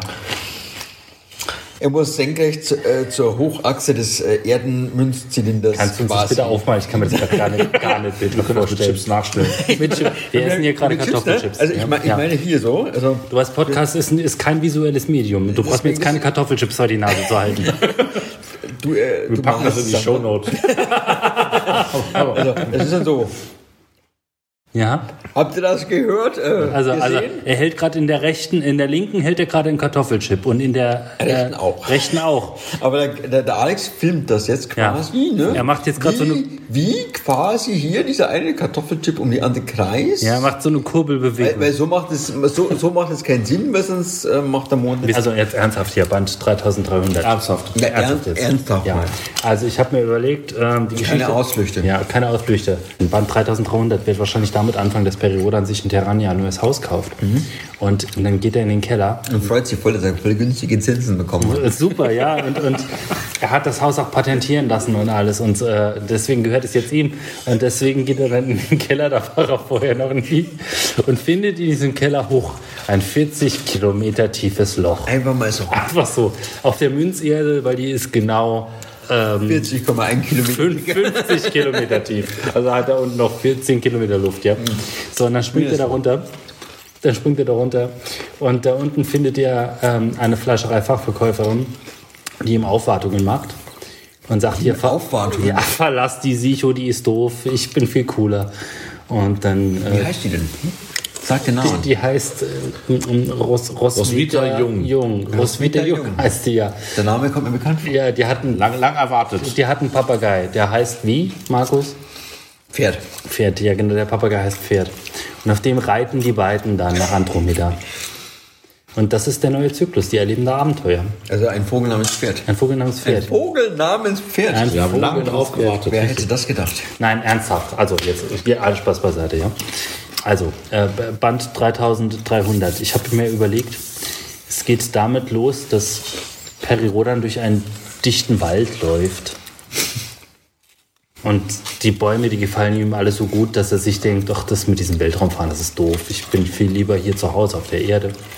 Wir schaffen die Weltraumfahrt jetzt ab. Und dann äh, geht es in dem ganzen Zyklus eigentlich darum, dass sie alle äh, Raumschiffe auseinanderschrauben. Und Welche Abenteuer erlebt man dabei, wenn man ein, ein Raumschiff auseinanderschraubt? Wo ist, der Okay. Wo ist der Konflikt? es gibt ja vielleicht Leute, die vielleicht keinen Bock drauf haben, Raumschiffe aufzugeben. Deswegen schrauben die sie wieder zusammen. Hinter seinem Rücken. damit er sie klauen kann. Die haben, die, haben, die haben hinter meinem Rücken einen 3000 Meter durchmessenden Raum zusammengeschraubt. Ja, ja. Hinter Er hat, meinem Rücken. Mit dem er dann wegfliegt. Mit dem er dann wegfliegt. er hat halt einen Nachdem großen sich- Rücken. Nachdem er sich umdreht. Er hat einen großen Rücken, wir können ihm alle runterrutschen. Was sind denn eure Wünsche für Band 3300? Ich möchte mal wieder bodenständigere Science-Fiction. Okay, also Lustigerweise, ich habe Ben vorhin gesagt, ich hätte gern was mit der Kandidatin Phantom. Ich sehe, das sind zwei völlig konträre. Also ich, kann, ich kann nur einen Scheiß. machen. Nur weil das dein Fetisch ist. Das Phantom. Ich hab's. Die Kandidatin Phantom läuft mit Periodan durch den Wald. Und beide stellen sich fest, dass mit dieser Raumfahrt ist doch doof. Also war das die Kandidatin Phantom? Ja? Was war denn das eigentlich für ein Ding? War das, war das eine, Materie-Senke. eine Materie-Senke? War das eine Oder kurz davor. War das kurz davor?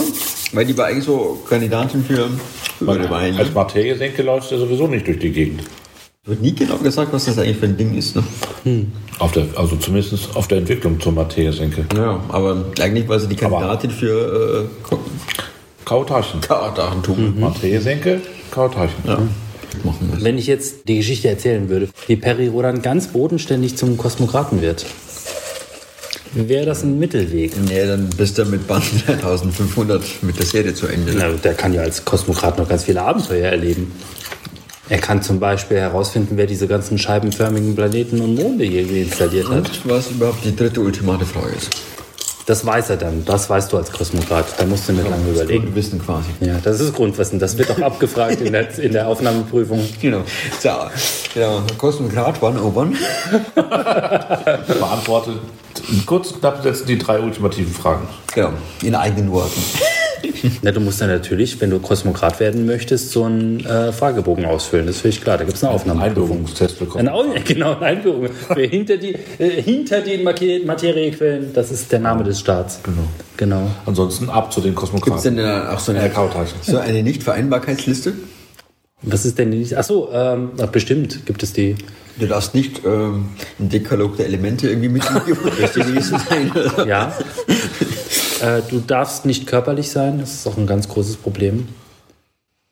Sonst wird man irgendwie, irgendwie das ist irgendwie ganz schlimm, wenn du körperlich, also du kannst dich in den äh, Materiequellen nicht körperlich sein. diesen, diesen komischen Verdummungseffekt. Ja, die Frage ist halt, was mit Atlan dann war. Der war ja ewig lang da. War ja, war der, wurde das jemals beantwortet? Ist das vielleicht eine Frage, die man im neuen Zyklus beantworten kann? Was hat Atlan damals erlebt hinter den Materiequellen? Ich glaube, das hatten wir schon, oder? Ja, das weiß nein, man weiß, man weiß nicht, aber man weiß, dass Musa Gai hat ihm ja auf eigenen Wunsch die Ehrung genommen. Ne? Ja, ja, stimmt. Aber was war denn zwischen Musa Gai und Atlan da hinter den Materiequellen? Ah. Das ist eine erste Frage. Ne? Und ist Laufen da vielleicht Und? kleine, ganz, ganz Und? viele kleine, stopp. weißhaarige Kosmokraten? ist oder ist, ist, grad sagen, ist, ist, Zeus Kos deswegen eifersüchtig? das wird es sein. Ich glaube, Oh ja, oh ja, oh ja. Hat, der ist Zeus, Zeus Kos ist eifersüchtig auf, Auf Atlan. Atlan, weil der seinen Schlüsselbund. Ah, in, in den Gully geworfen hat. Ja, ich verstehe, ich verstehe, ich verstehe. Oh, das ist, ey, ohne Scheiß. Also wenn Zeus Kost, also wenn, wenn Fenrik deswegen in der Milchstraße war, weil Zeus Kost eifersüchtig auf Atlan ist, weil der was mit Musa hatte. also das, das ist ja mein Twist, du. Denn, ähm, wo steht denn, dass Zeus Kost eifersüchtig war? Aber du kennst es ja unter Autoren, äh, gibt es ja so dieses geflügelte Wort, das ist im Wesentlichen, das ist noch ein geflügeltes Wort, das ist, glaube ich, sogar eine, irgendeine wissenschaftliche Arbeit. Es gibt nur acht Geschichten auf der ganzen Welt, in der kompletten Weltliteratur, Kommt drauf an, wie man es zählt. die, ne? die in ja, verschiedenen wenn's- Variationen halt immer und Kombinationen halt immer wieder auftreten. Es kommt immer darauf an, wie du diese acht Geschichten, sind es acht, keine Ahnung, die Zahl habe ich jetzt frei Das erfunden, beliebig, das ist ganz beliebig definiert. es gibt nur wenige. Ich habe jetzt einen Schreibratgeber, der spricht von 20. Ja, Platz. aber die, die, die Sache ist eigentlich nur, wie kombinierst du diese Geschichten miteinander? Wie clever bist du dabei? Und vor allen Dingen, welchen Subkontext stellst du dabei her? Also sprich, welchen Metakontext? Also was sagst du damit aus mit dieser Kombination von Geschichten, die es sicherlich schon mal irgendwann gab? Und ähm, ich glaube, da finden wir bei Perirodan Band 3300 ein paar schöne, schöne Sachen. Also mehr erfahrt ihr jetzt über Band 3300 jetzt. Okay, ihr Lieben, wenn ihr das hört, Roman ist eher und Thomas. Ja, genau. Ich erzähle den Part 2 jetzt noch, worum es wirklich geht im Band 3300. Tschüss!